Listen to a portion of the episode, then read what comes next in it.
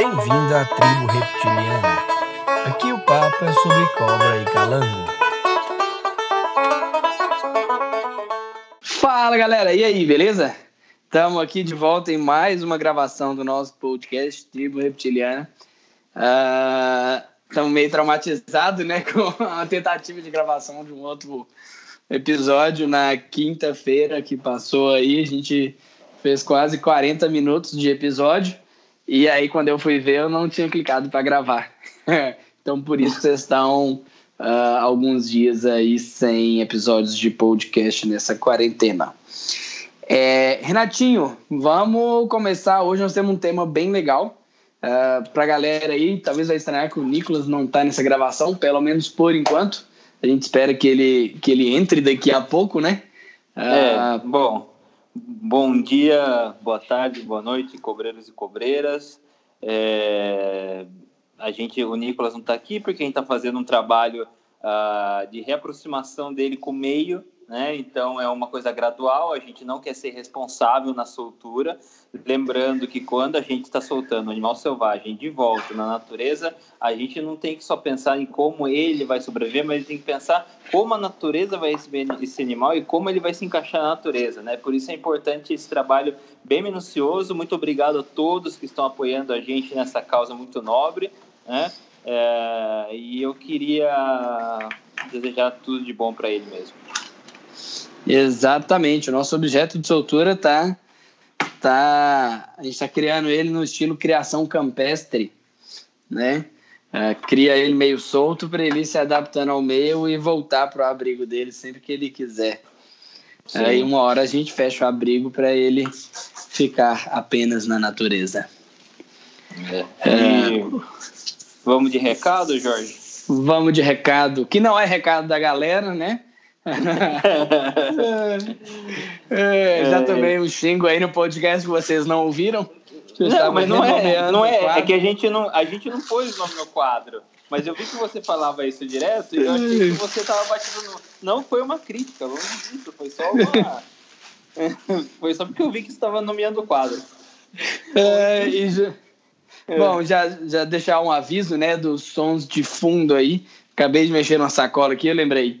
Uh, galera, uh, como sempre, né, a gente está sempre uh, gravando podcast, tentando otimizar o tempo, fazendo algumas outras coisas. E eu tô aqui dentro do criatório, então talvez vai vazar um cado de som meu aí. E por favor, tenham paciência, mas estamos aí para fazer o melhor que der para vocês. É, bom, os recados de hoje são sobre o último podcast, né? O podcast dos terrários. Tá? o Fábio mandou para a gente aqui uh, sobre que a gente falou que os terrários de vidro eles esquentam muito, né? E como eu falei que para ter geckos e outras lagartixas, é, eles costumam fazer cocô, né, na superfície vertical e fica sujo, fica feio. E eu apontei esse como um dos problemas do terrário de vidro. Uh, o Fábio usa terrário de vidro, o Fábio faz terrários de vidro, então ele se sentiu muito ofendido e ele, ele mandou o seguinte recado para a gente, né, nas palavras dele.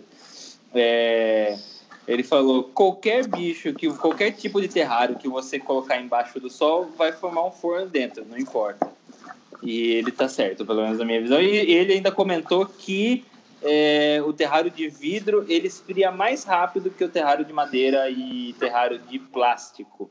Uh, e outro, outra, outro ponto que ele observou, observou não, né? Outro, outra coisa que ele pontuou foi que uh, se a, a superfície do terrário é de vidro, é de madeira, é de tungstênio ou é de lava vulcânica, a lagartixa vai continuar fazendo cocô na parede. Então, se você é porco e não limpa os seus terrários, palavras dele, é, vai a merda, que não é culpa do terrário de vidro, é você que é porco. E também tenho que admitir que ele tá certo, né? É. a lagartixa é. vai fazer o cocô ali de todas as maneiras, a diferença que vai dar para você ver o que pode ser uma vantagem. Então, na verdade, a desvantagem que eu pontuei no, no último podcast é uma vantagem do terrário de vidro e ele tá certo. Você tem alguma coisa para dizer disso, Jorge? Que eu concordo plenamente, né? E assim, é, a gente não quer ser dono da verdade aqui no podcast, a gente é, relata um pouco da nossa experiência aí, né, no, no nosso dia a dia aí nessa pouco mais de uma década que cada um uh, trabalha, né? Na verdade, é, trabalhando, né? Que você tem mais Duas de uma décadas. década é, Uhum. convivendo com o bicho, né? É, então é, é um pouco compartilhar essa nossa experiência, né? E a gente não é dono da verdade, a gente é, tá aqui para poder ah, ouvir também e agradecer todos vocês pelas contribuições e principalmente aí ao Fábio que nos alertou para algumas coisas, né? Aham, E eu acho assim também que a, a, a ideia do podcast, nossa, é justamente não parecer uma aula, né? Parecer uma conversa. É, a ideia é que, na verdade, vocês busquem o podcast. Ah, o nosso público do podcast é- são pessoas já inseridas no meio. Então, ah, parte, do- pelo menos, da minha preocupação de fazer o podcast, que eu compartilhei com o Jorge quando a gente estava discutindo essa ideia lá no Peru, dois anos atrás, era que as mídias sociais de répteis no Brasil ah, eram muito chatas, velho. Instagram, ah, YouTube de cobreiro no Brasil é muito chato. É a, é a mesma história sempre. Tá vendo esse amiguinho aqui? Essa aqui é uma cobra do milho. As cobras do milho. Vá merda, né? É, você não tem muita. Por aí. Você não. Quem tá há um ano com, com cobra já sabe o que é uma cobra, enfim. É, a, a ideia nossa realmente era não, não dar, não fazer é, é, os nossos podcasts como se fossem aulas, mas só de, é, compartilhando nossas experiências e essa interação do ouvinte é o que a gente realmente busca, porque daí todo mundo aprende junto, né? E eu acho que todo mundo nesse nosso mundo a gente vai dormir com uma verdade e acorda com uma mentira. É, então eu acho importante essa atualização, essa contextualização das coisas e todo mundo cresce junto. Um, um abraço para o Fábio, que espero que ele continue escutando o podcast mesmo depois disso. É, Sim, exatamente. É, e ontem, também- velho. Opa, desculpa. Ah, Pode falar. só fazer, mandar um abraço. Deixa eu mandar um abraço pro Fernando. Fernando, aí, ó, estamos roteirizando já no recado da galera. É, o Fernando e pro Morango também, o da Silvestres, né? Que é o veterinário lá no Espírito Santo. Fernando, o, tava na live dos dois ontem e o Morango tava falando que eh, ele tenta escutar a gente no trajeto pro trabalho, né? Só que aí ele tem que fazer uns quatro, cinco trajetos de casa pro trabalho para dar um episódio. e aí, gente, depois que voltar o coronavírus, começar a ter engarrafamento, vocês vão ver que não é longo, vai dar exatamente o tempo de vocês irem trabalhar, que não tá tendo engarrafamento. É, era só isso. né? E, bom, o Fábio também é, falou que, o, que a gente falou de um incêndio, né, sobre no, no podcast sobre aquecimento, que teve, o Jorge citou o incêndio na, na criação do Bob Clark, que foi causado de fato por um, ah, um problema elétrico no sistema de aquecimento, por isso a gente ressaltou muitas vezes a segurança e eu sempre falo, né, a gente é cobreiro, a gente não é, bom, eu sou veterinário, mas alguns não são, mas eu não sou biólogo. A gente não é veterinário, a gente não é biólogo, a gente não é, é eletricista, a gente não é nutricionista, a gente é cobreiro. Então a gente tem que entender, aceitar que algumas coisas fogem das nossas capacidades, a gente tem que pedir ajuda e contratar serviço, enfim, garantir a segurança. O Bob Clark de verdade teve um incêndio. O Fábio apontou, disse que o incêndio que a gente está se referindo, na verdade, era um incêndio ah, da Glades Herps, né, do Swamp Brothers. A Glades Herp é um dos sites mais, mais tradicionais, fechou já, mas era, um, era uma das dos importadores e exportadores de répteis mais tradicionais dos Estados Unidos, são muito bem ah, conhecidos. E eles tiveram um incêndio, só que o incêndio deles foi de origem criminal. Tanto é que botaram fogo na, na fazenda deles e roubaram alguns animais de valor, de valor muito alto, incluído um jacaré piebald, né? Que é aquele bicho que tem manchas pretas e brancas no corpo, ah, imortalizado pela ball python piebald. É, Ah, só é, fazer uma curiosidade sobre esse tópico, que eu achei que todo mundo soubesse, mas Hum. a gente estava comentando lá no, no Serpentes Legalizadas e eu descobri que a maioria da galera não sabe, né? Que esses bichos, é, esses pieds, é, na biologia a gente chama de quimera. Né? São animais quimera, animais que têm dois DNAs diferentes no mesmo animal. Não, E assim, sim, não é não, Jorge. Não, é, pai, não é igual não. a. É igual a. Ixi, pseudoboa Pseudoboa nigra que tem aqueles Não, padrões mas o, o, o Quimera, ele é o paradoxo. Ah, Paradox é quimera também. Não, Paid não é, Paidball não é quimer, não é quimerismo não, Jorge, é seleção, porque inclu, incluso, né, isso a Larissa me mostrou um artigo uma vez, uh, que esse, esse, esse, esquema de cor branco e preto, como é Paid, é uma das características de domesticação dos animais. Então, a gente tem ovelhas assim, cachorros, é, gatos, uh, cavalos, enfim, uh, de todo, todo animal é, paibol, ele já passou por, por um processo de domesticação. Bom, vou, vou reler o documento que eu tinha lido então, que falava isso, para o próximo episódio, e aí confirmo. Mas é, quimerismo né, é quando o bicho apresenta dois DNAs no mesmo animal. Então, as paradoxos com certeza são, porque é um bicho que é, é albino. Bom, é, Renatinho, posta uma foto de jiboia paradox pra gente no Insta, saindo, esse, episódio. É um bicho albino, né? Que os animais albinos eles têm ausência de pigmentação uh, de melanina funcional, vamos fazer assim para reduzir o discurso. E aí esses bichos apresentam alguns pontos no corpo com melanina uh, funcional. Né? E aí tem duas origens para esse quimerismo, né? Que seria uh, dois óvulos fecundados se fundiram, formando um animal só, ou uma mutação somática uh, durante o processo de divisão celular na, no zigoto. E aí você vai ter uh, dois DNAs diferentes dentro do mesmo animal. E uma, eu levantei isso porque, assim, uma das coisas que a gente vai falar mais para frente, um tema que o Nicolas adora, é de processo de seleção, de mutação, essas coisas, né? E aí, muitas vezes, essas mutações induzidas por baixas temperaturas ou altas temperaturas, elas não são transmitidas geneticamente porque a, a mutação não acomete a, as células reprodutivas dos animais, né? E aí, lá, para quem ouviu o episódio que o Renato falou da, do surgimento das jiboias albinas, é, ele explica bem isso lá quando fala que tem que provar que o animal é, é albino geneticamente, né, reproduzindo uh, animais albinos, né, entre um, os heterozigotos. É, e só, só para falar do, do eu vou tô procurando a referência para deixar na dica cultural no final do episódio, mas, por, é, por exemplo, exemplos clássicos de animais Paibol é a a vaca holandesa é preta e branca. É... Gato é muito comum também. O camundongo topolino, né?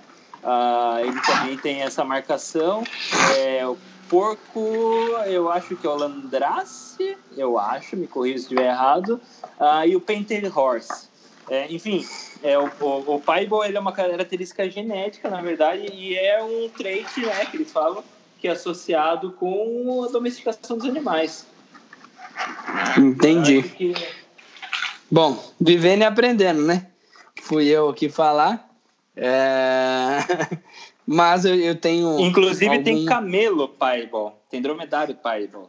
Eu tenho alguma referência que citava paia como quimera, mas eu tenho certeza que as pseudoboa nigra, que são uh, pintadinhas eu já li também em algum artigo científico que seja quimerismo. Eu vi isso na época que eu estava fazendo genética na faculdade, então uh, eu acredito que os professores disseram para mim e no livro que eles mostraram. Sim, não, eu acho que é só um. Eu acho que, bom, é uma coisa que a gente pode conversar depois também. Sim, a gente pode levantar um assunto sobre essas uh, mutações mais comuns, essas coisas assim, desejadas pelo povo, e fala também dos processos e tudo de é, seleção. É, e o, outro recado, né, na verdade, foi uma, uma contextualização de uma notícia que a gente deu no episódio passado. Uh, foi que a gente falou que a Austrália tinha permitido a caça de dromedários é, através de helicópteros, né? É, e uhum. que eu falei talvez tenha dado a entender que tudo mundo ficou doido na Austrália e agora eles estão caçando dromedário porque é legal, sei lá. É, mas na verdade o que aconteceu foi por causa dos incêndios na Austrália. Acho que todo mundo que gosta de animais acompanhou toda a situação a crítica da Austrália, né, das, das queimadas, dos incêndios uh, há, um tempo, há uns meses atrás. Uh, e esses incêndios destruíram várias, uma, uma grande área de, de, de mata, mata verde, né? Uh, de, de bioma local e, na, e os dromedários estavam invadindo essas áreas. Nossa, já está andando de helicóptero com a cabeça para fora. Desculpa, eu entrei no biotério, foi mal, galera. É. E aí tem um ventilador aqui para circular a área. Eu até tampei o microfone, mas não, não deu. É, não eu precisava deu. pegar que... um, um Aspen aqui. Parecia que você estava no helicóptero e olhando assim embaixo com a cabecinha para fora. é, foi e... mal, perdão. Enfim, e aí os dromedários é, são, são animais introduzidos, né? É, os dromedários, para quem não sabe, são animais domésticos. Aliás, os camelos bactrianos e os dromedários são animais domésticos derivados do camelo feros, que é uma espécie que habita a China, né? E é uma espécie muito protegida e não existe uh, uma perspectiva boa, né, para essa espécie, porque restam pouco mais de mil exemplares em vida livre. Uh, e esse é o, é, o, é o camelo selvagem. A não ser que você já tenha ido para a Mongólia, uh, você nunca viu um camelo em zoológico selvagem, porque eles não fazem parte de nenhum programa eh, de reprodução excito, porque a China quer controlar isso lá de dentro, não quer levar esses animais para o excito, uh, o que eu acho um erro, mas enfim. E os dromedários e camelos que a gente conhece são animais já domésticos, já domesticados e derivados do desse camelo selvagem. Uh, e os dromedários foram levados para a Austrália né, e, e foram introduzidos, uh, são o que a gente chama de uma, uma espécie feral na Austrália.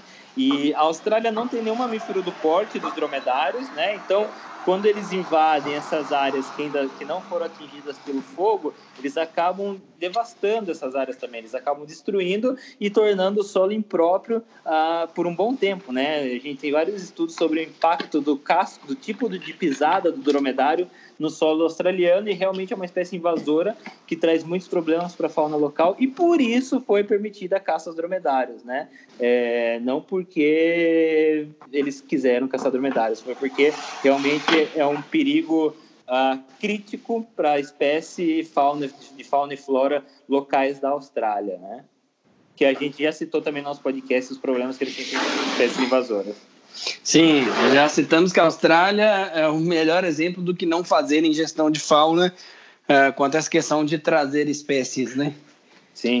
Ah, e só para falar, a gente acabou falando do, do Paintball e não terminou o recado do Fábio, né? E o Fábio falou que não tinha sido esse incêndio, né? Que o incêndio não tinha sido causado por um aquecedor, que tinha sido um incêndio criminal, mas na verdade ele estava se referindo a outro incêndio, né? Então, ah, nós te demos a razão no, é, no calor terrário de vidro cocô no terrário de vidro mas não te damos a razão no, no incêndio por causa do aquecedor tá tá dois a um é... para você por enquanto. Se não me engano, eu mandei no grupo, deixa eu consultar aqui se eu mandei lá mesmo, a, a foto do Bob Clark, que tem a data uhum. desse incêndio.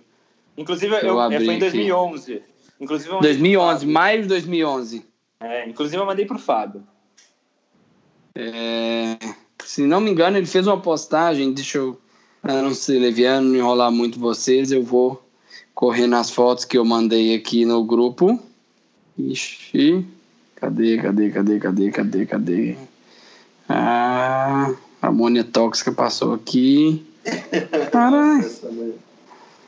A pizza de batata frita passou. Olha. Eu, hein? Mas, é, é, bom, não achei aqui. Eu acredito que seja 5 de maio de 2011. Eu tenho quase certeza que foi essa data que ele postou e ele postou pedindo paciência para as pessoas, uh, para os clientes dele que tinham comprado o bicho com ele, que ele levaria para a feira de rã daquele ano, que ele não teria como levar e que as pessoas entrassem em contato com ele, porque ele estava sem acesso a, a e-mail, sem acesso a todas as coisas administrativas do criador e tal. E foi um incêndio bem significativo, uma coleção assim muito singular, né, do Bob Clark que ah, acho que naquele episódio dos heróis da nós estamos tentando ah, gravar em algum tempo já é um dos caras que tem que entrar, né? Com certeza. Bob... Ele Lembrando que ele, junto com o Tom Crucial, compraram, compraram a primeira piton albina do mundo, né? A primeira Vivitatus albina do mundo. Sim, e é um dos caras que, assim, que eu acho que como o Brian foi para Piton Ball, é, o Bob tá para os Moluros, né? Sim, sim. Que é um... Não, eu, eu, É acho que o assim. Bob foi.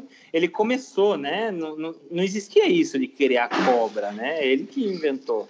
E o primeiro a fazer, e eu não sabia, mas o primeiro cara que, criou cobra ah, full time, né? Que ele fala, ou seja, o cara vivia só disso, foi o Brian. Profissionalmente? Barnes. É, foi o Brian Barnes. Todos criavam, mas tinham outras profissões. É, legal. Bom, ah, saímos dos recados agora, tem mais algum? Dos recados acabaram. Beleza. Então, vamos pro próximo passo. Eu estava até anotando no computador para não ficar perdido sempre no roteiro, porque eu tenho esse pequeno probleminha que já foi constatado por todos. É, mas eu estou no criatório agora e estou sem o computador. Nosso próximo passo, depois do do recado da galera, é São as notícias. as notícias. São as notícias, Isso. beleza. Você tem uma notícia muito Cara. importante para dar. Então, acho que você já chegou a postar essa foto ou ainda não? Não, ainda não. Ou ficou guardada? Lógico. Então, tô, tô... e eu tô, tô no criatório, né? tô fora do computador, mas a notícia que eu tenho para dar para vocês é que um cão, se não me engano, no estado da Flórida, foi preso por sequestrar um carro policial. e além de sequestrar o carro do policial, ele comeu o lanche dos policiais. É, um pitbull, houve um chamado na polícia local lá, né? Não vou tentar lembrar de cabeça assim a cidade. É, houve um chamado da polícia local que havia um pitbull agressivo na rua. A gente já pontua aqui, né? Um bicho assustado, é, com comportamento defensivo, né? Nós somos apaixonados por pitbulls. Ah, eu, Renato, a Larissa, a a Ju, minha noiva também, é apaixonado por pitbull. É, eu já tive pitbull em apartamento. Renato tá tendo essa experiência com dois, né, Renato? É, sensacional. É, assim, cara, são cães super dóceis, super, super tranquilos, assim, mas com, mas com um potencial muito grande, lesivo, né? Então, qualquer acidente é expressivo. E esse cão tava na rua com um comportamento agressivo, e aí a galera chamou a polícia. A polícia chegou, tentou resolver a situação ali, não deu conta, o cachorro pulou para dentro do carro, a polícia trancaram o cachorro lá dentro. E aí o Renato vai postar para vocês, saindo desse episódio, a foto do cachorro trancado na viatura. É, e como que foi resolvida a situação? Tiveram que chamar o Departamento de Controle Animal. a polícia pediu socorro, o Departamento de Controle Animal chegou lá e, e fez o, o resgate do cão dentro da viatura. Uh, pelo menos assim o cão se manteve em segurança até o resgate chegar. É, lembrando que, é, tu- assim, a gente fala dando risada, mas isso é um, é um crime grave, porque é desacato à autoridade, é ah, furto de bem público, né? É, e- e todos esses delitos são muito sérios e você nunca vai ver um réptil fazendo nenhum disso. Então, né, fica a dica para os donos de cachorro. Principalmente roubar o Donuts, né? É, e ainda, né, é, realmente, é muito desrespeito e nossos répteis jamais fariam uma coisa dessa, né? É, exatamente. Ah, mas e Bom. assim, também eu tenho outro detalhe, né? Foi na Flórida. Eu não sei se vocês sabem, mas tem uma, uma brincadeira que você põe a data do seu aniversário no Google e depois escreve Florida Man. Daí, com certeza você vai achar uma notícia bizarra do dia do seu aniversário. É, é. Sugiro a todos. Tá? É, no meu caso, é, é, um um homem da Flórida entra numa boate e assassina 25 pessoas. Enfim. É, e minha outra notícia, na verdade, não é uma notícia, né? É uma contextualização. É, isso é para para nós, cobreiros e cobreiras, quando a gente está numa roda de conversa, né? Aquela conversa em família, conversa entre amigos, aquela conversa no ambiente de trabalho. Que é um pouco mais descontraída, é uma, a última notícia que repercutiu bastante foi que, além do Brasil, o único país que o presidente não reconheceu uh, da seriedade que precisa a, a pandemia do coronavírus foi a Bielorrússia, né?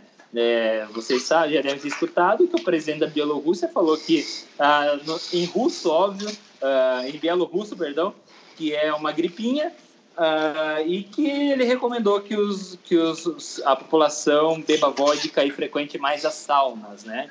Uh, Sim, enfim. E ele fez uma outra recomendação também, que foi lavar as mãos com vodka. É, assim, na vodka pelo menos você vai morrer, mas não vai estar sabendo porque está morrendo, né? É. Porque você, a gente precisa, na verdade, do, do álcool 70%, porque é um álcool uh, numa porcentagem que ele é eficiente e numa porcentagem alta o suficiente para ser suficiente e baixo o suficiente para ser mais estável, né? Para não evaporar tão rápido. Então, vodka não vai funcionar pro coronavírus, mas talvez sirva como um efeito placebo, né? Quem sabe? Mas enfim, né? Só como surgiu o, o tema Bielorrússia, né? A Bielorrússia é um país é, do leste europeu sem saída para o mar, economicamente dependente da Rússia, mas na nossa tribo, né? Para a gente se situar, a Bielorrússia tem 10 espécies de répteis, sendo dois lagartos, duas serpentes, uma tartaruga, uh, e falhou a minha conta aqui. uh, eram sete, não? Não, é, então, eram, não, eram 10, na verdade. Não, desculpa, gente, são gêneros, tá? É, tem, tem dois gêneros de lagarto, só que com quatro espécies, dois gêneros de serpentes com quatro, com quatro espécies e um gênero de tartarugas com duas espécies. Ah, os lagartos incluem, incluem um lagarto muito legal que eu recomendo que vocês procurem. Eu posso até postar é, no nosso Instagram, uh, o Angus coquina, que é um lagarto sem patas, muito parecido com o que o Jorge tem lá no criador dele. Bicho bem bacana. E das serpentes, meu, meu, meu destaque vai para a Vipera berus, né, que é uma, uma, uma espécie de víbora europeia uh, muito boa, muito, muito interessante. E o colobrídeo natrix, natrix, que na verdade é a evolução é, é, da, da, da, seria da nossa Lee Office. É, é, só que eu tô, eu tô procurando o termo. É, é o equivalente, não é a evolução, né? É o equivalente evolutivo da nossa, da nossa Eritrolampus, antiga Liófis, um bicho bem legal, bem bonitinho, come peixes. E o, o, nenhuma dessas espécies é endêmica, porém, em 2018, desde 2018, as espécies de répteis da Bielorrússia fazem parte do sistema postal oficial da Bielorrússia. Então, nos selos da Bielorrússia, esses selos colecionáveis, né? Então, vão, vocês vão encontrar as espécies de répteis. Então, se vocês são colecionadores de selo ou colecionadores de répteis, vocês têm que procurar os selos da Bielorrússia de 2018, que foram estampados por répteis. E essa é uma notícia muito útil. Uh, você pode, quando estiver conversando naquele jantar com seu sogro, com sua sogra, naquela mesa de reunião com seus amigos de trabalho, uh, todo mundo vai achar você bem culto e descolado. e aí, só complementando, né? Vou falar um pouco do lugar que eu trabalhei uh, na Suíça. Eu fiz um estágio lá durante um tempo. E lá a herpetofauna inteira da Suíça são 13 espécies, né? Contando com anfíbios e répteis. E só um adendo, Renatinho. É, eu vi que eu te mandei já no privado uh, o vídeo da Roman Sea alimentando uma Taminophis com aquela Peixe enlatado. Peixe enlatado da Terra, né? Uhum. Que na, na Europa eles têm bastante bichos que comem peixinho. E a Exoterra tem uma linha de produto, né, de, de alimentos enlatados. Eles têm grilo, tem tenebro, tem tudo e tem esse peixinho, que eu não sei se é desidratado, como que é esse peixe, parece ser um peixe desidratado. E aí esse vídeo da Roman ela abre a latinha, o bicho vai lá e se serve num peixinho e come. É e é muito é uma, legal. É uma Infernalis, né? É um Infernalis. Cara, é bonito esse bicho, hein? É. É um dos poucos colubrídeos que eu teria. Sério? Sério, eu não sou muito fã de colubrídeo, né? Eu teria outros colibris, caninana, É, por eu- eu exemplo. também. É, eu acho que Eu- foi, um- foi um bom, uma boa deixa pro, pra gente entrar no tema, né? Sim, exatamente. Quer E... falar o tema? Bom, vamos, vou falar. Deixa eu só ver aqui. A Ju mandou uma mensagem aqui. Bom, enquanto o Jorge lê a notícia da Ju, eu vou fazer uma. Eh, vou me corrigir no ar depois do Jorge ter me corrigido eu ter falado que ele não estava me corrigindo apropriadamente. Mas na verdade são sete espécies. Desculpa, gente. É, são duas famílias de, de, de sauros, duas famílias de serpente, uma família de texudinos, né? E isso, isso a gente vai ter três espécies de serpentes, três espécies de lagartos e uma espécie de tartaruga. É, somando sete, não dez, como eu tinha dito. E Ah, esses tá vendo? Da, da Bielorrússia, senhoras e senhores. A minha cabeça não tá falhando muito, não. É só um pouquinho. É, não, o problema é que no podcast que não estava gravando eu falei certo, né? Eram sete. E Exatamente. É. E assim, eu, eu tenho um péssimo problema para colar, gente. Então quando eu tô colando, Você fica nervoso? é, eu fico nervoso. Ai, ai, te entendo. Nunca colei na vida. Reprovei cinco vezes em histologia, mas não colei. Bom, eu não sei se é bom para você, mas. é, Enfim. Não, não, não foi tão bom assim. É, então, é, pelo menos vocês sabem que vocês podem confiar no Jorge. É, é, entrando no, no nosso tema de hoje, né, depois da deixa não aproveitada por mim, é, vamos lá falar, né? É, cara, eu não consigo fazer duas coisas ao mesmo tempo. Tô tentando responder a Ju e, e falar aqui. Calma aí, deixa eu só falar. Eu já Pô, eu eu fiz falar. as duas. é, eu fiz as duas coisas erradas. Bom, senhoras e senhores, eu vou continuar entretendo, entretendo vocês. Não, sobre parei, parei, parei. Cara, É, vamos lá. É, não precisa, não precisa.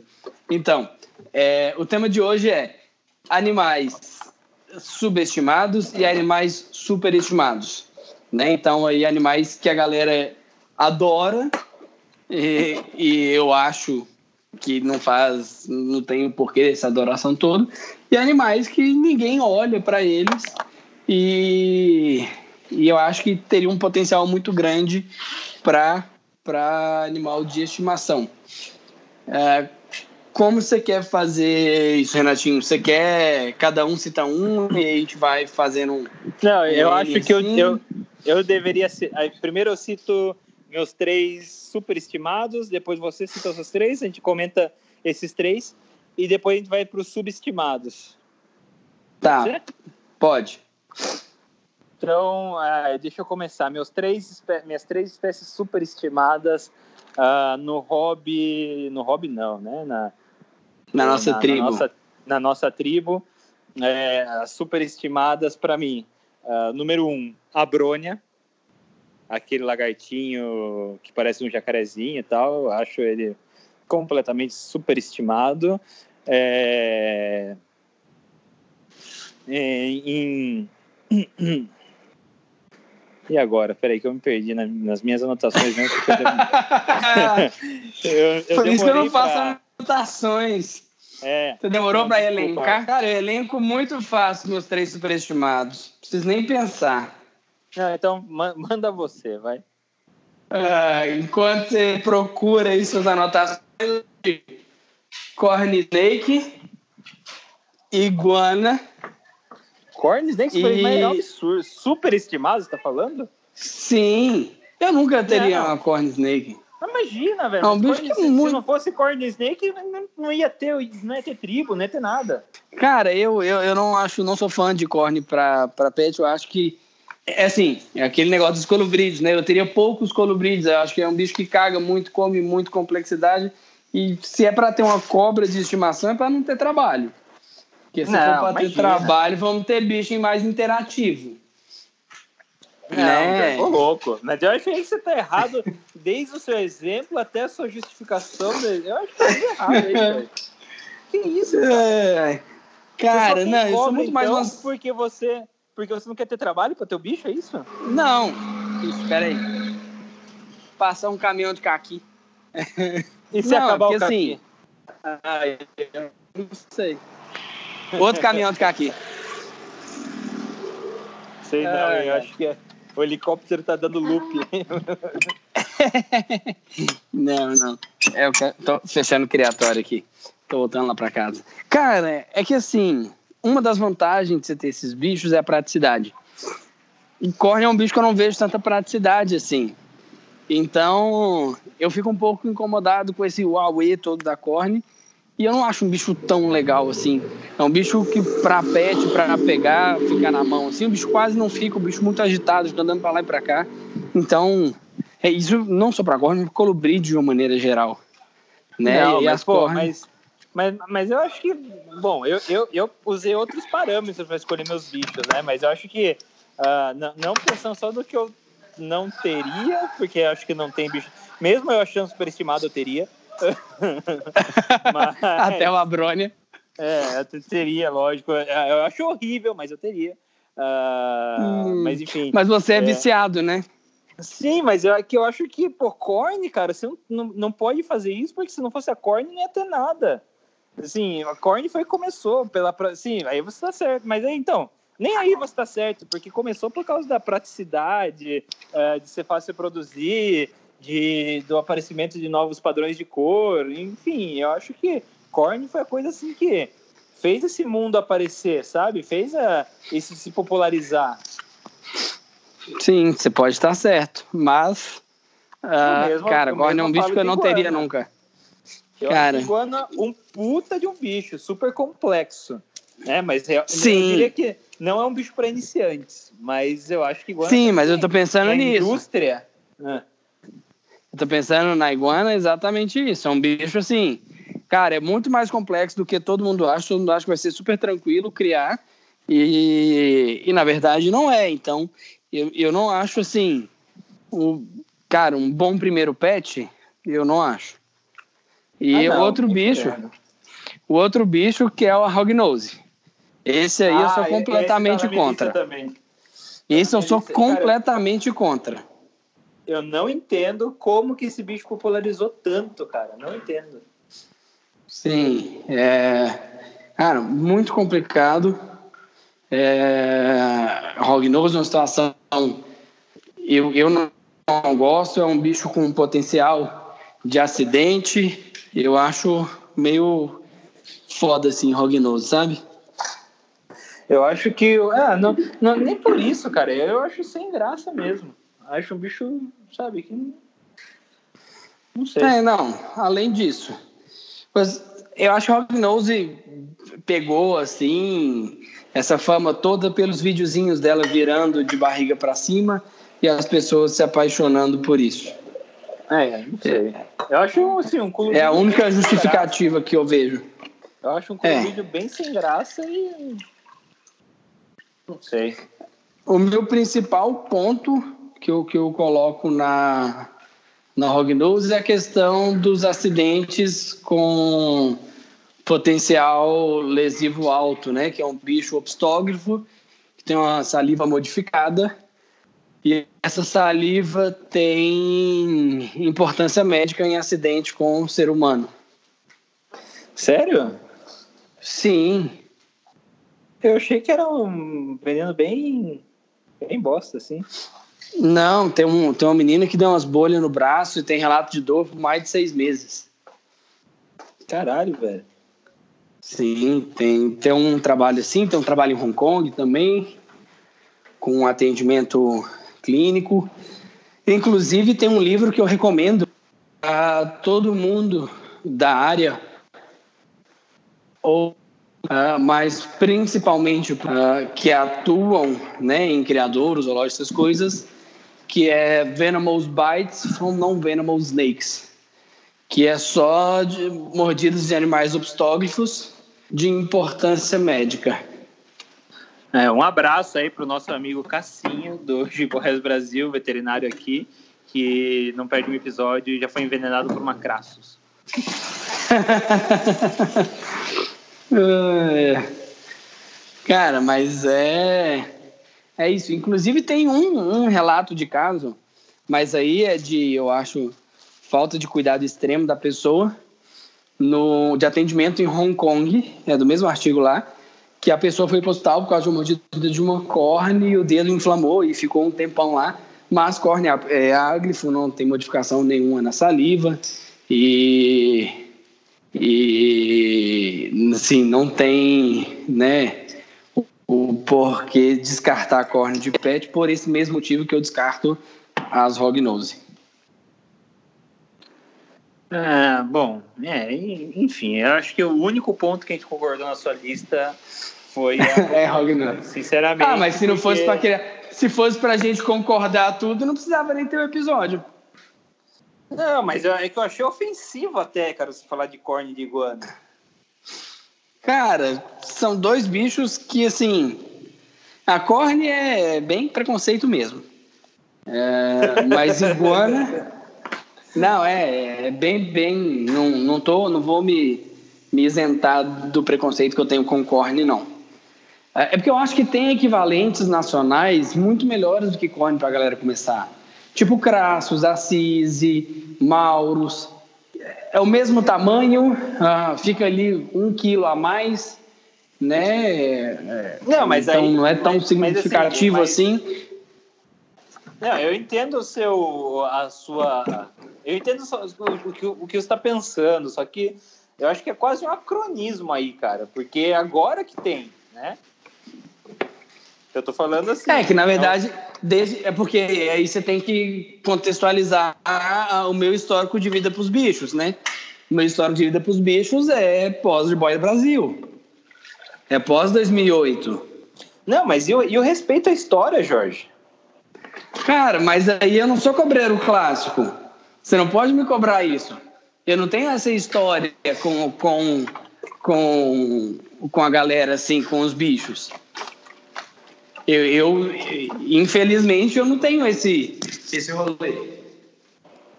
Ah, Aí eu tô sim. pensando numa. Eu tô pensando numa visão assim, cara, eu, eu valorizo muito mais os bichos da nossa fauna do que um acorne, por exemplo. Eu acho que tem equivalentes. Mesmo se a gente pegar nos nossos colibris, aí tem colibris do mesmo tamanho, com potencial uh, bem legal para pet. E que se a gente fizesse o mesmo trabalho de seleção, daqui a 40 anos a gente vai ter uma variedade enorme igual tem corne. Não, sim, mas é que você falar que é superestimado. É, é, é para mim. Entendeu? É a minha... Eu te entendo completamente. Ok, ok. Na iguana, bom, né, eu tô, sem, tô até sem é. palavras para. Não, iguana, iguana eu acho superestimado porque as pessoas acham simples e as pessoas acham que é, é, completamente tranquilo, que qualquer um pode ter, que é só dar alface e tal, e é um bicho extremamente complexo.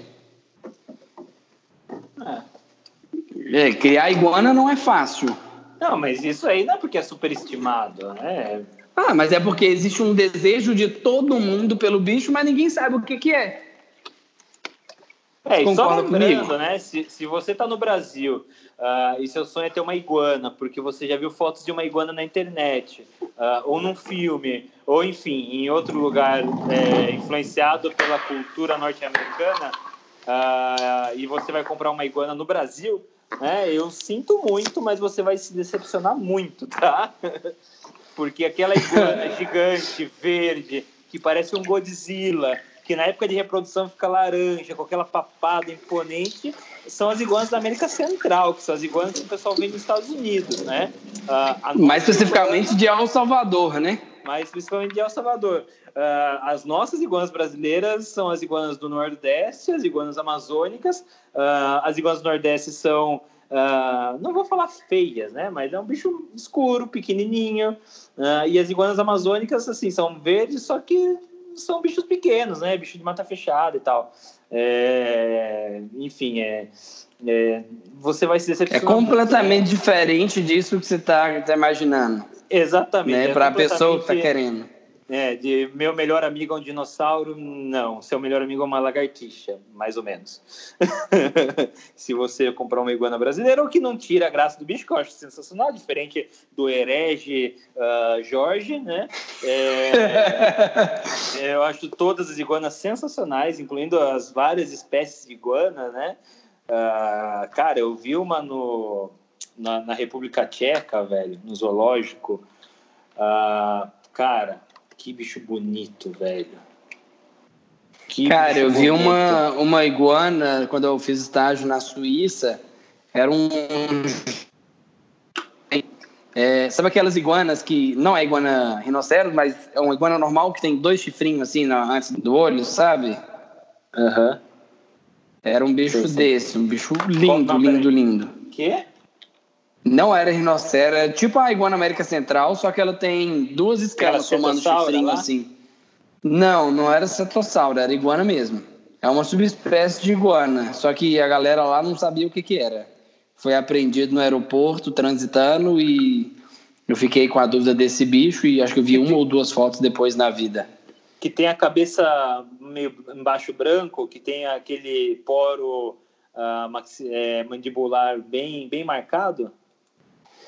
Hum, aí você puxou a minha memória, hein? Lá para 2011. Cara, se for o que eu tô pensando, é iguana delicatíssima, é a mesma que eu tava me referindo que eu vi em Praga, né? É, pode ser, vou procurar aqui no, no é, Google daqui é, a pouco. É, e... é, do Caribe esse bicho, se não me engano. Vou, vou, vou pesquisar no, no Google é, aqui. Iguana é delicatíssima, delicatíssima, né? É, ela é pequena, mas o bicho é lindo, cara. Sensacional. Sim, essa iguana era fantástica, muito bonitona. Achou sua lista aí? Achei, na verdade. É, bom, o, o, primeiro da lista, que para mim é a Brônia, que é um bicho para mim que não tem nada a ver com nada. É um bicho simples, chama muita atenção em foto, mas quando você vê pessoalmente, é, sabe, não, não dá. Brocha. É, exatamente. É um bicho bem, bem mais ou menos, sabe? Ah, o meu segundo bicho é hortulanos. Hum, não gosto nada de hortulanos, acho bicho bem sem graça, mesmo as vermelhas, mesmo, enfim, não, não vejo graça. E o meu terceiro bicho super estimado, uh, não sei se, se vocês estão preparados, está preparado, Jorge. Tô, vai lá. Tá. Ah. Certeza? Vai. Super estimado? Solta pra mim, Pogona. Não, não, não. É, é, é, eu, eu, assim, eu, eu teria Pogona, óbvio. Quando você tiver, eu vou comprar, óbvio. Mas não é o bicho que eu falo, nossa, que da hora, eu vou ter um Pogona. Né? Ah, qual que é o terceiro bicho? De boia. Não, tá louco? De boia. Quer separar isso aí, nós tem que partir pra uma briga aqui, né? Mas nem se fosse de boia eu ia falar. Eu não sou desrespeitoso igual você. É... Não, é... cara, não é, não é meu, meu, terceiro bicho, assim, eu, é que não é nem por... É, é que eu acho que as pessoas veem um bicho que não é o bicho que, que ele é de verdade, sabe? Assim, é, aquele, é que nem Red Hog, tá ligado? Só, só quer quem nunca teve. Aham. Pra mim é, é mas assim. é, é, o que eu falo de iguana. Quando você não. tem uma iguana, você pensa três vezes. Não, mas se você tem uma iguana e, assim, você dá o ambiente pra iguana, cara, eu acho um puta bicho. Ao contrário de Red uhum. Hog, né? Red Hog é um bicho bosta em Sim. todos os sentidos. Uh, mas eu acho é, sulcata, velho. Um bicho muito superestimado. Ah, o jabuti? É. Ah, concordo. Eu acho, cara, e é um bicho assim que a galera. Nossa, um su... Cara, e assim, eu acho os nossos Gyokelones tão da hora. Oi, peraí, peraí, volta, volta que eu, eu troquei de Wi-Fi aqui. Ah. É, tá, tá do Jabuti eu falei que concordo. Tá, tá, tá gravando? gravando. Peraí, deixa eu conferir. Tá gravando ainda. Você falou do Jabuti e aí eu falei concordo e depois?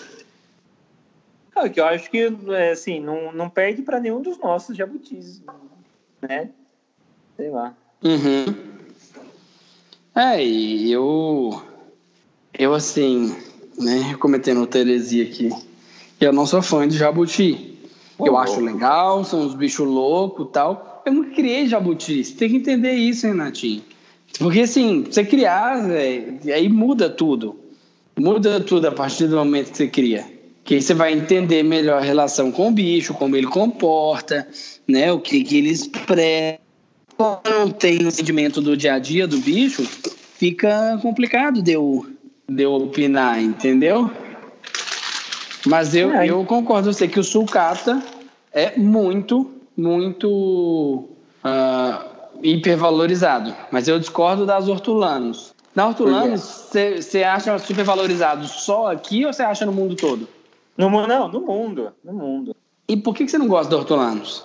Só porque ela sai dando bocado em todo mundo, parecendo do capeta? Não, cara, não é, não é, não é por isso não. É, eu acho que, assim, não, é, é, é legal, assim, para ter, é, só que, assim, não, lembrando que ao contrário de você, é, eu não coloquei bichos aqui que eu nunca teria, ou bicho que, enfim, eu coloquei bichos que, na minha percepção, as pessoas gostam mais do que o bicho realmente é, sabe? Ah, e eu teria hortulanos, lógico, teria 20, 30, 40 hortulanos, né? Tem várias cores. Mas é. Eu acho que é uma cobra ok. Pronto. Uhum. É. é. Sou capaz de concordar. Que é um bicho. Ah, é, é, é mais um bicho do mercado, né? Então, assim. É. é eu acho que principalmente no nosso mercado, que é carente de diversidade tudo, é um bicho uh, legal. Aqui a gente tem um macho, né? Estamos tentando receber mais animais aqui para formar. O seu um... macho é, é muito bonito, por sinal, eu teria um igual. Ai, cara, esse é, é linda, linda, linda esse bicho. Eu, eu acho muito lindo essa hortulanos que a gente tem aqui. E estamos tentando mais. Ah, eita, barulhada. E estamos tentando mais hortulanos aí para poder ter, né? A gente precisa de uma fêmea agora para poder reproduzir, para nascer alguma coisa para a galera uh, ter esses bichos aí disponíveis. Vamos nesses superestimados aí. A gente comentou os três que a gente acha superestimado, né? Comentou, uh, eu comentei os motivos, por que eu acho, você comentou os seus motivos.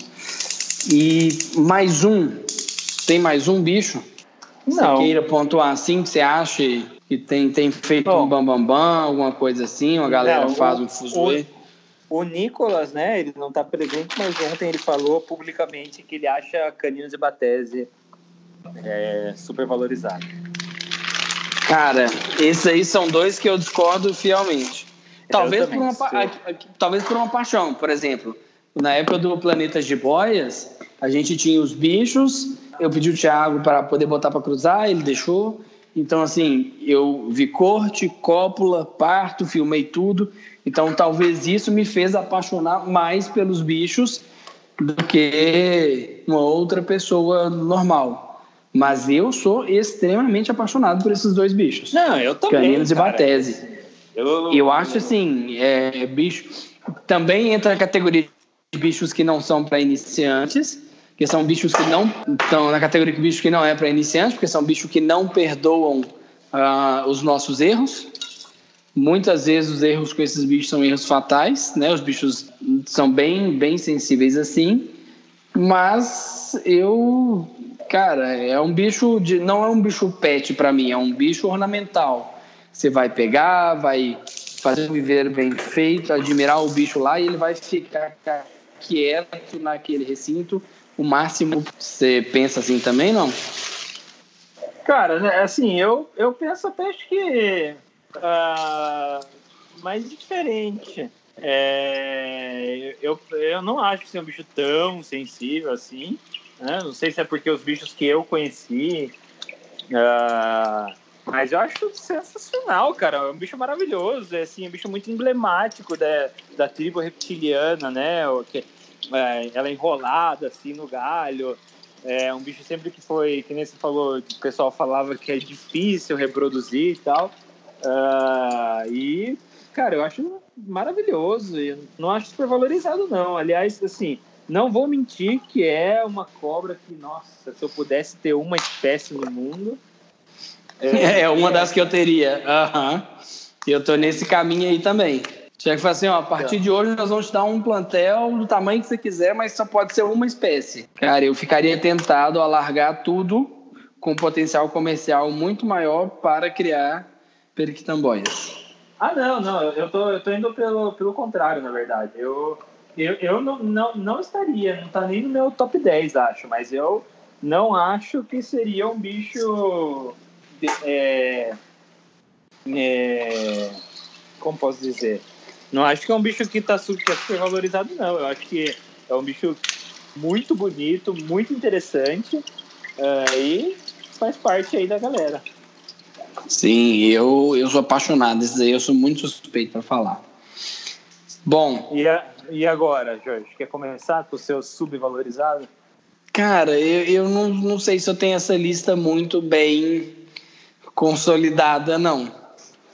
A lista dos subvalorizados. Que tem muita coisa para mim que é subvalorizado, sabe? Um, acho que assim, um que eu gostaria de pontuar muito é um lagarto uh, extremamente comum em Minas, que é o ameiva. Ameiva ameiva. Eu acho um bicho lindo, uh, um bicho assim que eu vejo um potencial uh, como animal de estimação, porém nunca vi ninguém criando, nem dentro do Brasil, nem fora do Brasil. Talvez não se crie fora porque uh, os bichos, a sua maior região de ocorrência são nossos e a gente não exporta bicho desde muito tempo atrás. Uh... É, não, concordo. A Meiva concorda, é um lagartinho bem legal, bem interessante. Eles são interativos, aliás. É... Sim.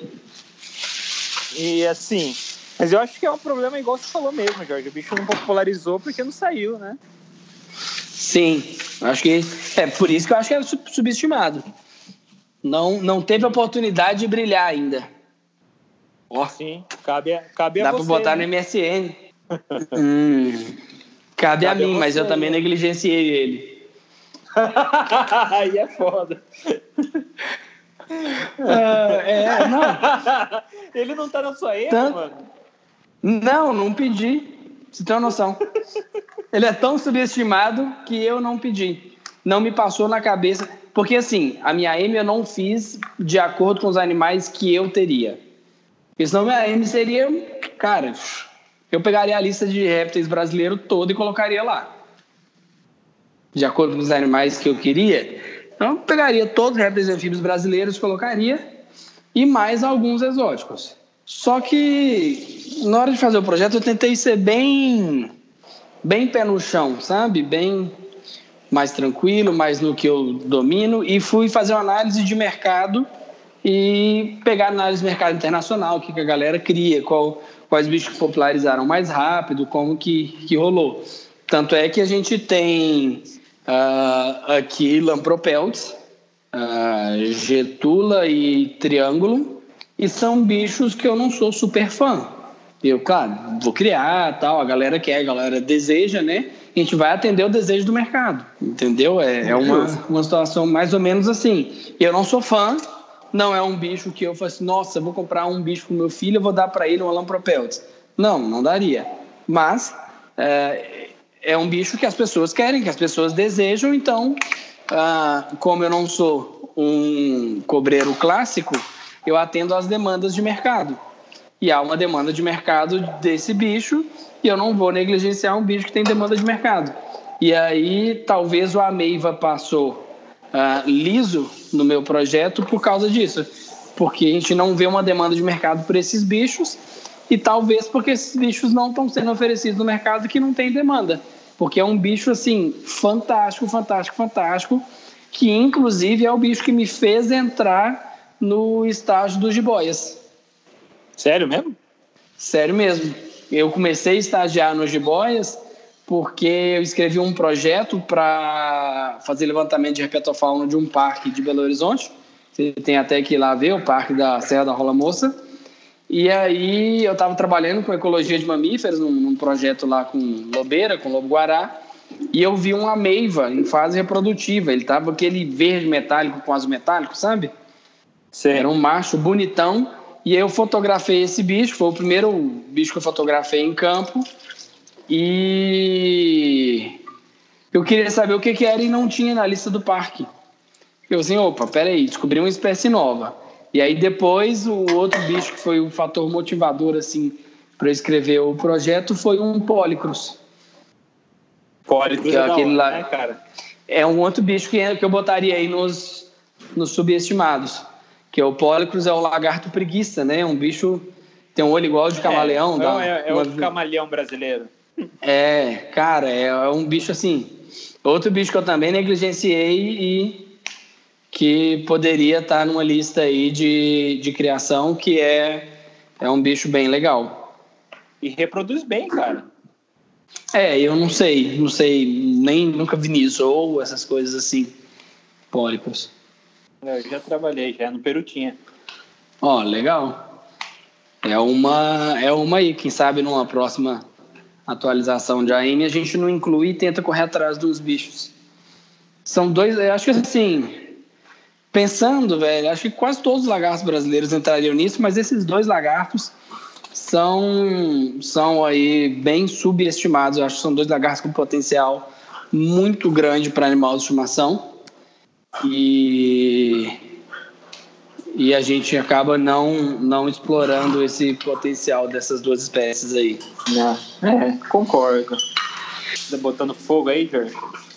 Tô, tô fazendo rango, fazendo almoço. Rango, o Nicolas tá almoçando há mais de uma hora, cara.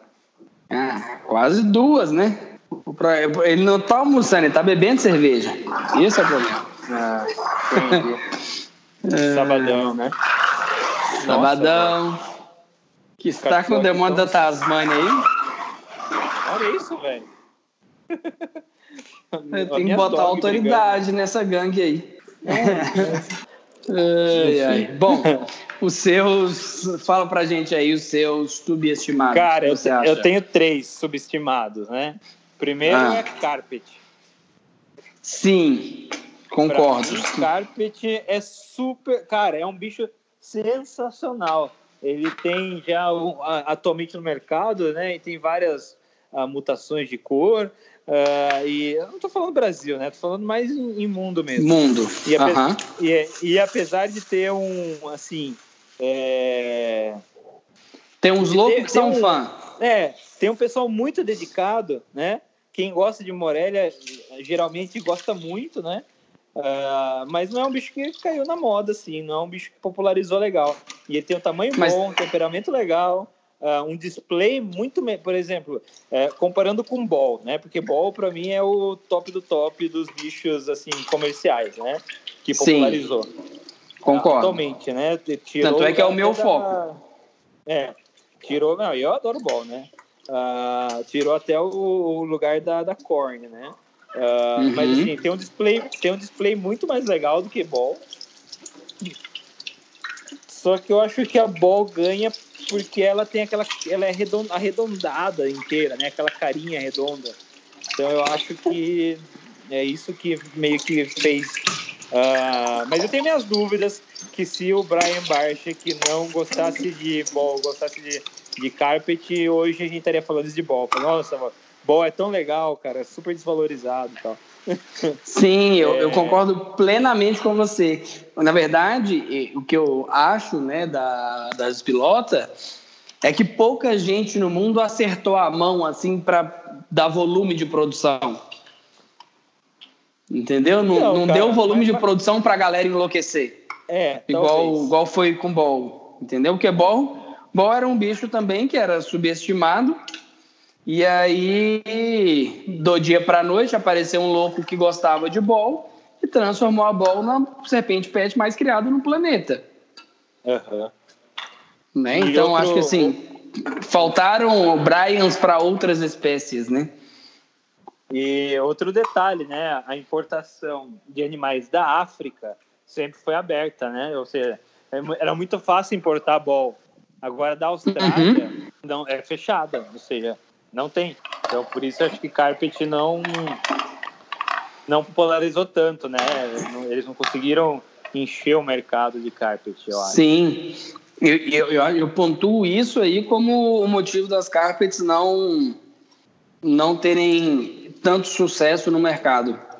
Eu acho que é exatamente isso aí. Não, não deu volume de produção o bicho, por isso que não fez tanto sucesso. Mas você pode reparar que as pessoas que criam carpet criam assim loucamente. São extremamente ah, apaixonados. Sim, os caras são fissurados em carpet. É, e não só carpet, né? O, o gênero todo, todas as morelas e agora cimalhas. É, e, e tem, e tem uma intriga, porque assim, tem várias. É, é, mas acho que de carpet é mais forte do que das scrubs, né? Que são as cimalhas. É, tem até as brigas dos caras, porque assim, tem. É, tem o complexo espilota, né? Então a gente tem lá é, que eles falam que é true, que é a espilota espilota, que é a Diamond Python que é um bicho totalmente diferente. Uh, aí você tem pilota a McDowell, que é a Inland, né, que é do continente, é aquela grandona, é aquela uhum. grandona que você é, é West Coast, é, perdão, Coastal Carpet Python. Uh, daí você tem a Darwin, né, que é a Darwin Carpet Python, que é a Morelis pilota Darwin. Uh, perdão, Morelis pilota variegata, que é a Darwin Carpet Python. Aí você tem a antiga Irian Jaya Carpet Python, que agora é Papua Carpet Python, uh, que é a Morelis Pilota Harrisone. E daí você tem a Bradley, né? Que é Bradley's uh, Carpet Python, que é um bicho mais diferente também. É um bicho é, evolutivamente diferente. Daí você tem uh, embrigata, enfim, uns bichos que não, que não são tão populares mais. Só que, por exemplo, as carpets albinas são Darwin, então são os pilotos variegata. Então, se você pega uma albina grandona, né, a, a, a, variegata é bem menor. Então, você já sabe que os caras misturaram com o McDowell. Daí os caras já ficam mordidos, tipo, ah, não pode misturar. Né? É, ah, eu, eu sou desses. Eu, eu, esqueci talvez a mais popular de todas, na sua forma selvagem, né? Que é a Jungle Carpet Python, que a Morelis pilota Cheyenne, que é aquele bicho é, preto e amarelo, né? Famoso. Sim. É, bem, bem emblemático do negócio. É, então, e tem essas coisas, né? Cada, cada subespécie tem a sua mutação e não, os caras não gostam que misture, não. Mas já tá, assim, é um Ah, eu bem, sou, eu sou desses, velho. Ah, eu também. Eu sou desses, eu, eu sou contra misturar para atingir padrão. Cara, eu. Eu posso ser contra em Morelia e ser a favor em Jiboia? Pode, mas eu sou contra nos dois. É. Porque eu acho que jiboia, cara, a gente tá indo para um nível mais comercial da coisa e daí entra aquele conceito de design animal, sabe? Que você é, por exemplo, uhum. eu, vi uma, eu vi uma lá do Harry Henley, uh, umas Jungle, Muttley, uh, BCI, né, Imperator, é, e tinha 25% de BCC. Cara, a diferença da, da coloração do rabo é incrível. Então ficou um bicho muito mais bonito, sabe? Concordo. Mas o, o que eu acho que não dá para a gente querer fazer é querer pegar as nossas BCC e cruzar com BCI albina, BCI Motley e depois ficar voltando em BCC para produzir BCC com essas mutações. Ah, não, mas daí, mas daí perde o sentido, né? Exatamente, eu acho que não dá para a gente é, querer fazer isso, né? Tipo, ah, vamos ter padrão de BCC albino, então enfia numa BCI aí e daqui oito anos a gente está botando BCC albino no mercado? Cara, não, é, é não, BCC é, com é. BCI, é híbrido. É, teoricamente, é, praticamente. É, não é, é híbrido, né? biologicamente não, é híbrido, né? Porque é. São, é a mesma espécie. Mas aí a gente está fazendo um. tá roubando no jogo. Não é nem isso, cara. Eu acho que é é mais assim um esquema que você não está querendo uh, melhorar, por exemplo, ah, vou pôr uma BCC numa numa BCI albina para ter mais vermelho no rabo. Não, você só está querendo fazer uma BCC albina do jeito errado. Exatamente. Então, por isso que eu sou contra uh, misturar os padrões, entendeu? As subespécies. Porque na hora que você falar, ah, eu concordo. Ah, negada vai querer produzir jiboia albina a qualquer custo. Entendeu? É, entendi seu ponto. E aí, cara, é, é, igual, por exemplo, é o que virou as, as sêncreas albinas, a maioria delas cruzaram com mauros lá atrás. Né? Eu não vou falar todas porque eu vou ser leviano, mas grande parte das linhagens de sêncrea albina e, e leucística é tudo híbrido com mauros. Sim.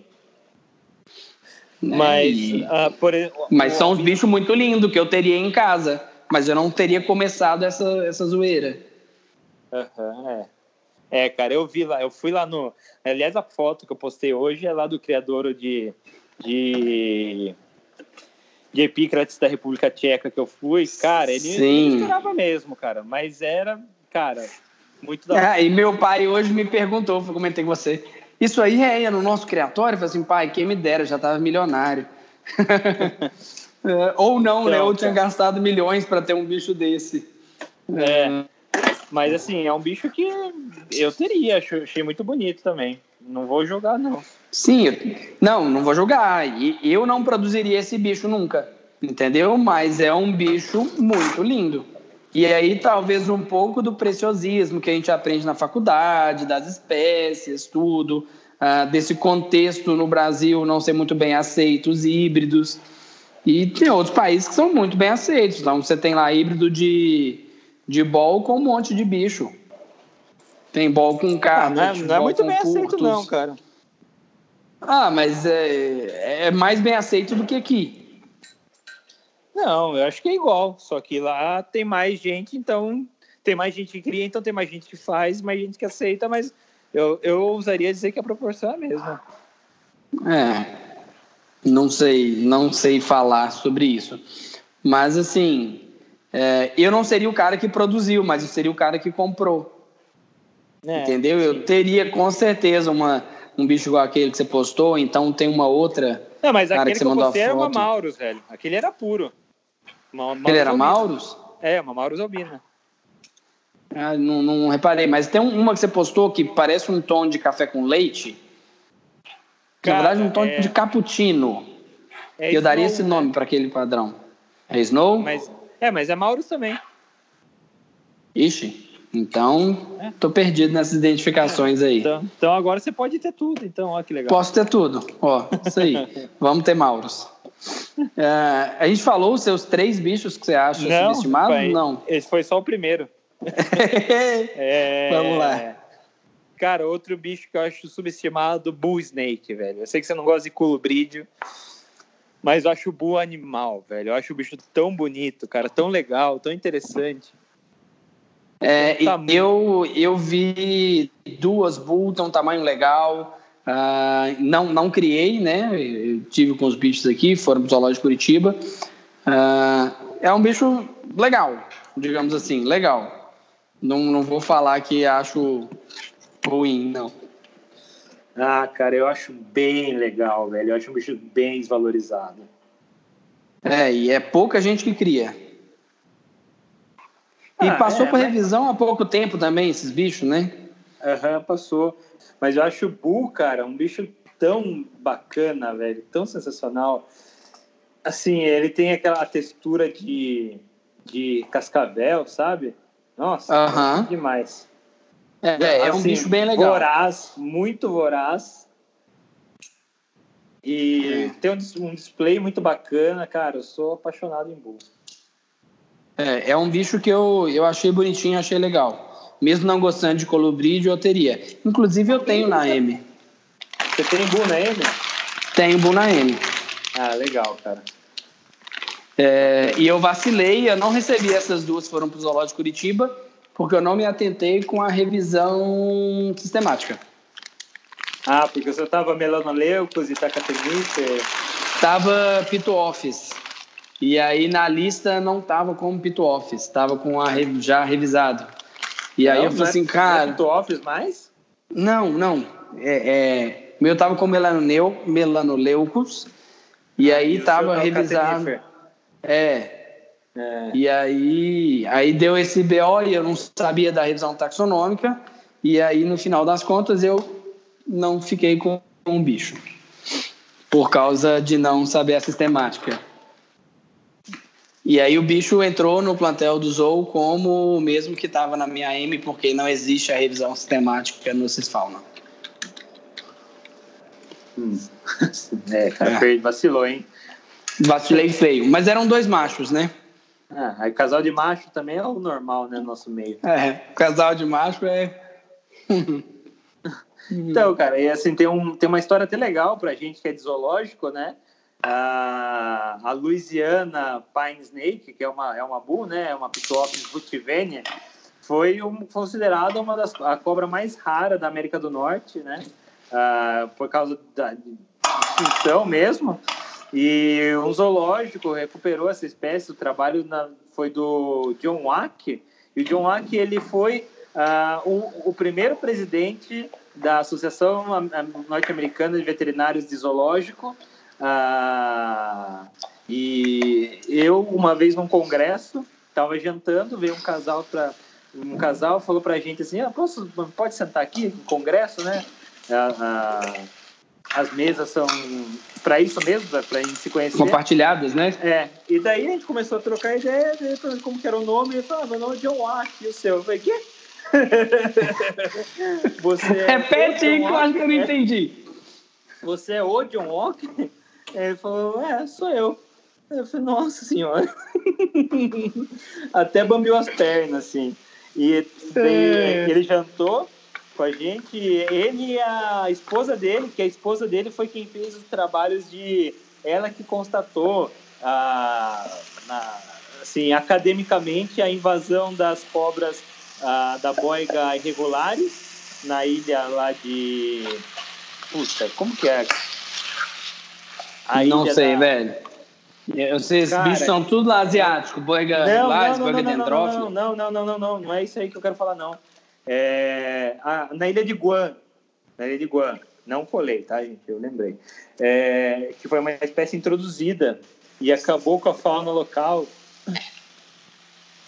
É, é um caso bem famoso, assim, na, na, biologia, de exemplo de serpente como espécie invasora. Ela que fez, essa, é, ela que trabalhou nisso e ela que trabalha com as pitons bivitatus lá na Flórida. Então ela também está fazendo esse trabalho lá de, de quantificar o, o impacto da, que está sendo a introdução é, forçada né, dessas pitons na Flórida. Então, cara, que casal interessante para conversar. Mas enfim, ele trabalhou nisso e agora ele está trabalhando com uma espécie de gather snake. Legal. Oh, você está é... fritando um hambúrguer, Jorge? É isso mesmo? Não, mano. Tô fritando um frango. Tô fazendo é. um macarrão. É. Para quem estiver okay. ouvindo esse podcast aí com fome, vai eu vou dar a receita do dia, né? Eu estou fazendo um macarrão uh, com brócolis, uh, frango e bacon. Muito bem, senhoras e senhores, eu vivi para ver o dia que o nosso podcast de cobra virou tem uma sessão Ana Maria Braga. ah, isso podia colocar, hein? Eu odeio depois eu dou dicas. é, depois eu dou dicas. É, pode okay. falar que você está com saudade de comer para, para mais dicas, siga. Uh, inclusive, Renato, temos que postar aqui no nosso podcast também depois uh, um fato muito importante que é como tirar o coco de dentro da casca, né? Nossa, não, pelo amor de Deus, você quase botou fogo no meu apartamento no Peru. Eu claro e o quase a gente queria internar vocês. Você, ah, tipo, você, cara. Nossa, foi, foi um dia bizarro. Só para os nossos ouvintes não ficarem perdidos na piada interna, né? Eu e Jorge, nós fomos casados por um mês, nós moramos juntos por um mês, e no Peru, ironicamente, né? É, e um dia era um dia de descanso dele, eu estava trabalhando normal, e quando eu cheguei em casa com o Guga, que na época estava fazendo estágio comigo lá, ele morava com a gente, gente era um trio, é...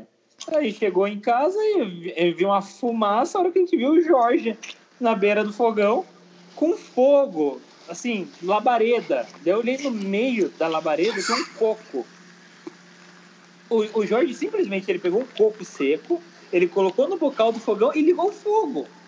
E tava lá, assim, e, e a gente falava com ele, ele não respondia. Que ele tava olhando o coco, eu falei, meu Deus. De fone de ouvido. É, de fone de ouvido na casa sozinha, é. Cara, escutando ele, música. ele ficou louco. Ele endoidou o isolamento no, no Peru, sei lá. A distância da, da civilização fez ele perder a cabeça. Vamos ter que internar esse homem agora. O que ele vai fazer? Cara, até, até ele voltar pro mundo e explicar que ele estava fazendo um doce de coco. Senhoras e senhores. Um prestígio.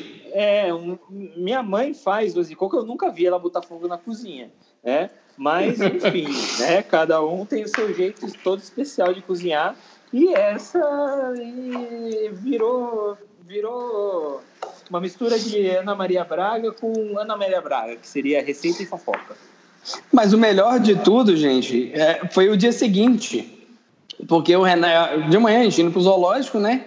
O Renato virou assim, cara, eu sonhei, você tava botando fogo na cozinha na hora que eu cheguei. Cara, foi tão surreal que eu, eu não sabia se tinha acontecido mesmo, cara. Porque a cena foi impressionante, Jorge. Era labareda de fogo e você super normal ali, olhando aquilo, tipo, ah, né? Isso aqui sempre acontece. O incêndio, as pessoas superestimam o incêndio, né? É, exatamente. Então, pegando a deixa aí, nós temos mais uma espécie subestimada que você falou. Qual é? Isso, minha. Cara, você vai me co- concordar muito comigo. Eritrolampus, Eritrolampus poecilógicos. Sim, Cara, com certeza. bicho legal. Que bicho bacana, velho. Tá, e esse eu concordo plenamente. O Pestilóide é um bicho bacana. Inclusive, foi a primeira cobra que eu tive contato próximo, assim, numa loja de aquário, lá em Patinga, no interior de Minas. E, com certeza, eu tive medo do bicho e não quis comprar de jeito nenhum. E eu fiquei com mais medo ainda, porque um dia, acho que tinha 20 ou 30 eletrolampos lá na loja, Nossa. e fugiram todas.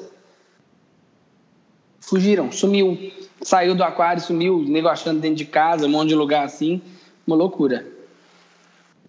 Então, minha primeira experiência em contato com cobras ah, para atender mercado pet foi por esse Lorgios e ilegais numa loja de aquário no interior de Minas. E não tive, não comprei, morria de medo na época. Cara, mas eu acho assim que Poecilógios, ela é ou tem que você falou que tem opções nacionais para corn snake, para mim é a primeiro bicho que vem na minha cabeça é Poecilógios.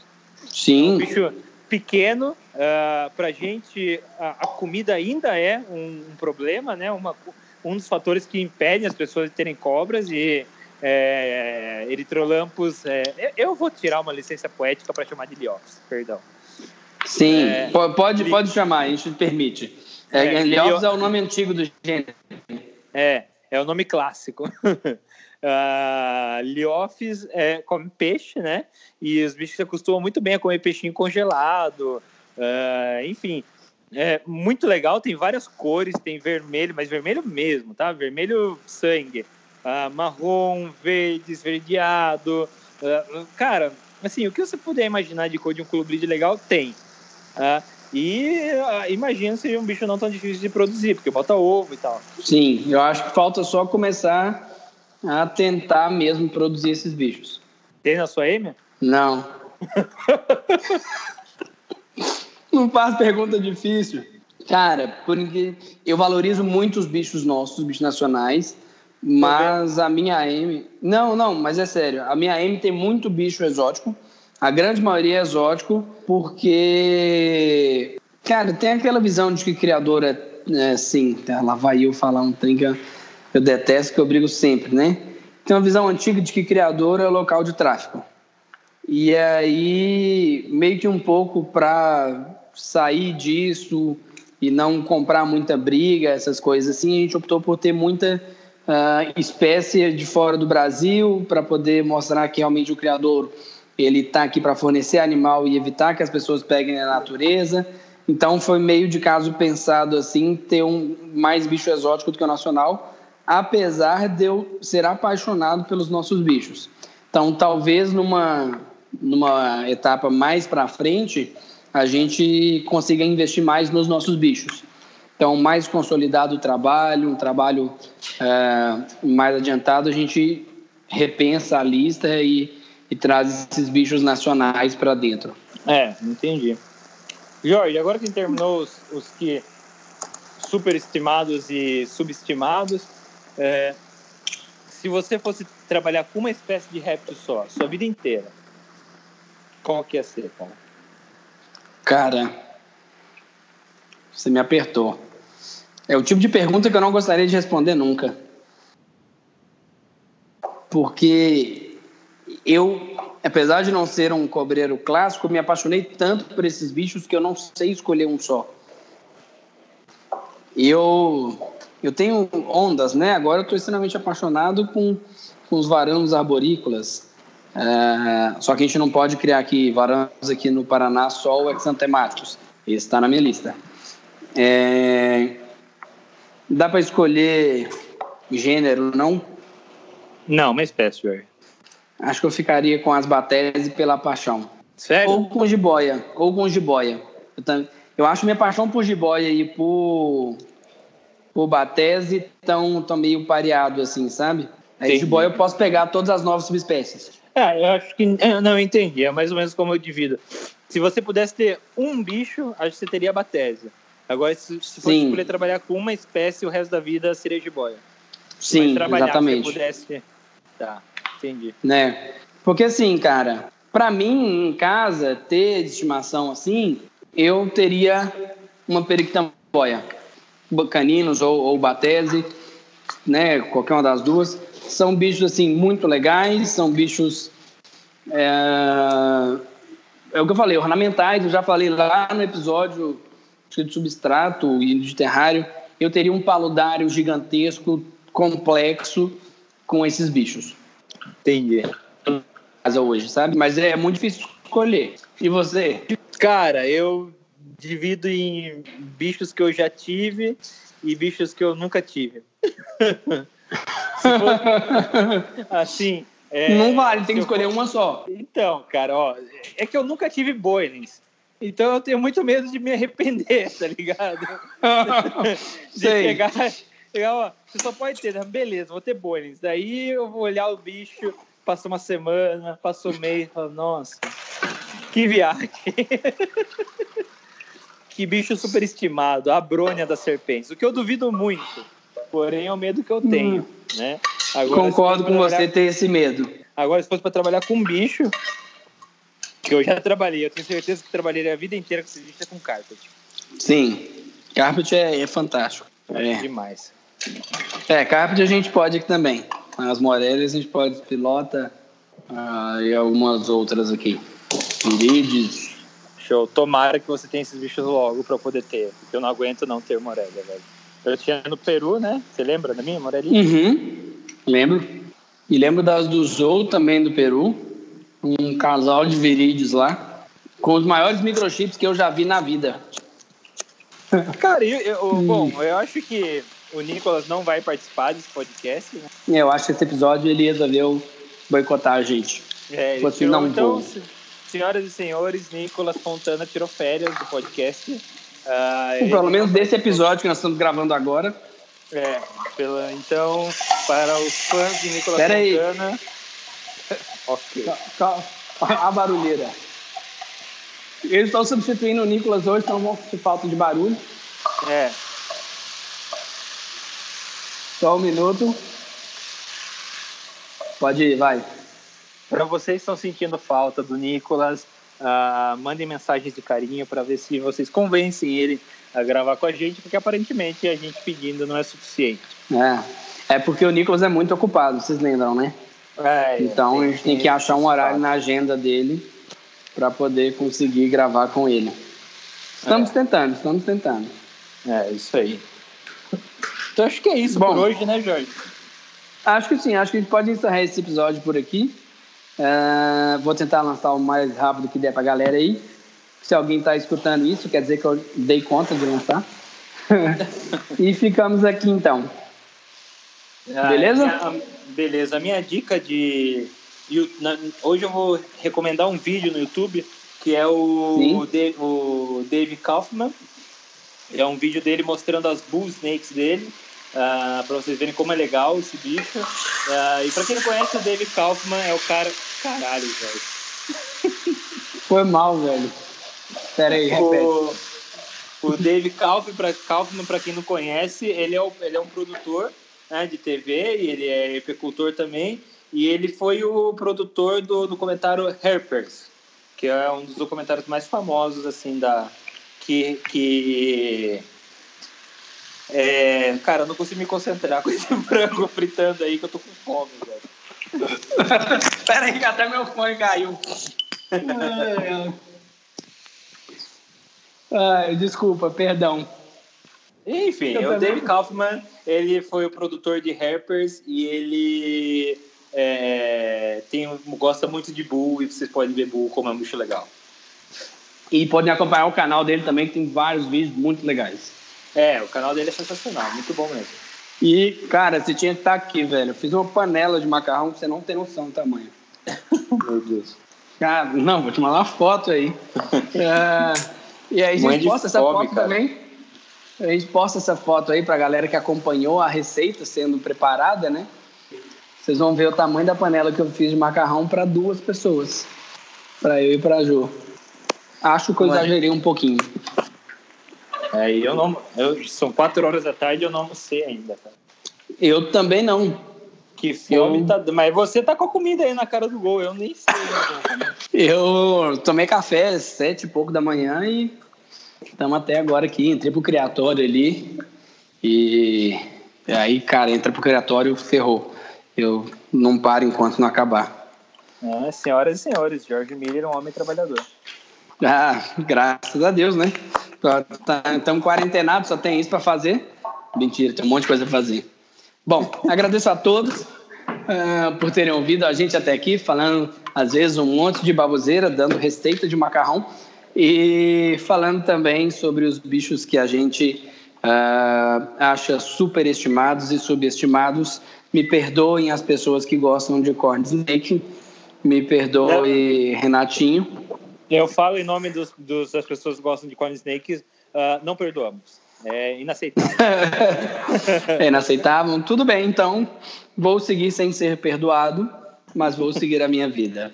Hum, falou, galerinha. Falou.